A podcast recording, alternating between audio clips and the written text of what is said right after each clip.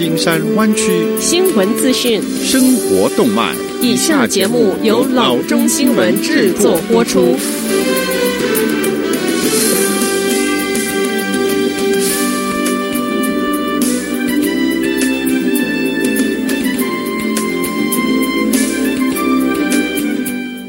各位听众，大家好，欢迎来到老中广播电台的节目，我是君君。我们首先来关注今天的旧金山湾区地方消息。加州官员上周六表示，加州未来的两周将不接受新的失业福利金的申请。鉴于疫情期间全州有数百万人处于失业中，加州政府目前的工作重点放在防止申请欺诈和减少申请案积压上面。这个决定出台之时，州长 Gavin Newsom 发布了备受期待的特别工作组报告，阐述 EDD 为何在疫情期间数百万失业加州人福利发放上出现如此严重的延迟。特别工作组发现，全加州六十万人没有领到他们至少三周之前就已经申请的福利金，另有一百万开始领取福利金的员工，由于各种的原因被突。突然的中断，他们仍在等待 EDD 解决问题并恢复他们的福利金。报告认为，EDD 正努力阻止骗子提交欺诈性的失业福利申请，而这项工作成为顺利发放福利金的最大的障碍。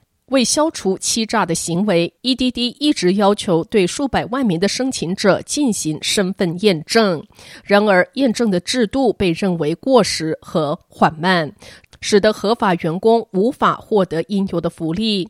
该机构目前向任何因表格上哪怕是一个小小的错误而被标记的人，邮寄纸质的通知，然后此申请者必须邮寄或传真回复，并附上所需要的身份证明的文件。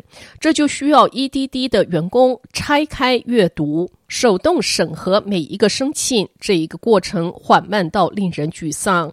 而对失业的员工来说，这个过程往往是个死胡同。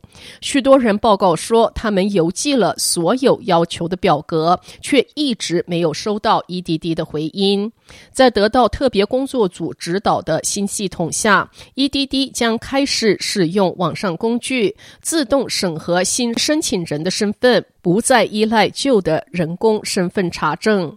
从长远看来，该报告建议对技术分析彻底的改革，以使线上应用系统更加的流畅、更加的人性化。EDD 还将最有经验的员工调离电话线，安排他们为等待福利超过三周以上的加州居民处理较为复杂的申请案件。EDD 还将新的申请者置于两周等待的期内，以便他们的申请能够在自动的身份验证系统下处理。该部门还将每周报告当前积压申请案，并提供清理所需要的估计时间。它的目标是一月份不再有申请案的积压。现在和十月五日之间提交新的申请的人将被引导到一个临时门户网站填写所有的资讯。在新的自动身份验证系统建立之前，这些资讯不会被处理。预计这将从一开始就消除欺诈的行为，并加快新申请人的申请程式。EDD 没有说明如何帮助那些仍在等待 EDD 审查而福利发放被卡住的原有申请者。下则消息。尽管加州新冠病毒疫情的情势现在是趋好，但是在上周日，加州死于新冠病毒的人数还是迈过了一万五千人的大关。Johns Hopkins University 一项统计显示，加州死亡人数为一万五千零二十六人，居全国的第四。到目前为止，纽约死亡人数最多，是三万三千零八十一人，紧随其后的是 New Jersey。死亡人数约是纽约的一半，Texas 排名第三。作为全美人口最多的州，加州确诊的病例最多，约有七十七点五万人。但是自 Memorial Day 周末全州企业关闭以来，关键指标大幅的下降。上周州感染率已经下降到百分之三，这是疫情第一天开始以来最低的水准。住院人数已经降至两千七百人以下，为四月初以来最低的水准。重症监护病房患者也降至八百五十人以下。重症监护病房人数下降，有助于降低死亡率，因为这些患者死于新冠病毒的可能性是最高的。随着数字下降，加州上个月为各县新建一个重新开放企业和活动的四层级系统，包括洛杉矶在内的多数县仍然处于最严格的限制层级。但是在加州周二更新评级之时，一些县可能会调到较低的层级。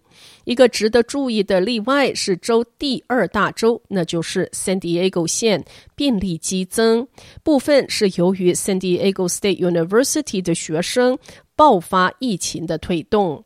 San Diego 县正在准备回到最严格的层级。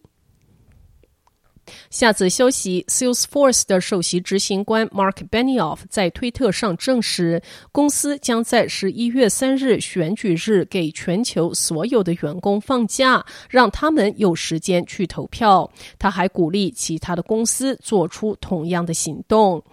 推特链接到 electionday.org，这是一个由非营利组织 Vote.org 二零一八年发起以鼓励这个举措的运动。该组织的使命是，任何人都不应该被迫在工资和投票之间做出选择。该网站列出了五百多家的公司，这些公司在选举日给员工放假一天，或者是为员工投票提供便利。被列举的公司承诺让员工在二零二零年总统大选中投票。方式包括十月三日带薪休假，当天不安排会议，或者是提供邮寄选票和提前选票的资源。该网站说，超过一亿名有投票资格的美国人在二零一六年的选举中没有投票，而未投票者中的百分之三十五说，与工作和学校日程安排的冲突使他们无法参加投票。除了 Salesforce 之外，做出类似承诺的主要公司还包括 Uber、Levi's、Ford、Airbnb 和 Coca-Cola。下则消息。Sustainable San Mateo 将于十月六日举办线上环境减碳指标报告。线上会议将讨论加州与县政府的 Road to Decarbonization 减碳途径，分享净化无碳环境最新的改善方案。每年的减碳指标报告研讨评估 San Mateo 县减碳努力的进展。今年将着重于能源效率。报告将包括 San Mateo 县的挑战行动个案研讨和解决的方案。欢迎大家报名参与视频会议。报名请上 tinyurl.com/ir 二零二零 launch tinyurl.com/ir 二零二零 launch。好的，以上是今天的生活资讯。我们接下来关注一下天气概况。今天晚上湾区各地最低的气温是五十七度到五十八度之间，明天最高的气温是七十四度到八十三度之间。好的，以上就是生活资讯以及天气概况。新闻来源来自 triple w dot news for chinese dot com 老中新闻网。好的，我们休息一下，马上回到节目来。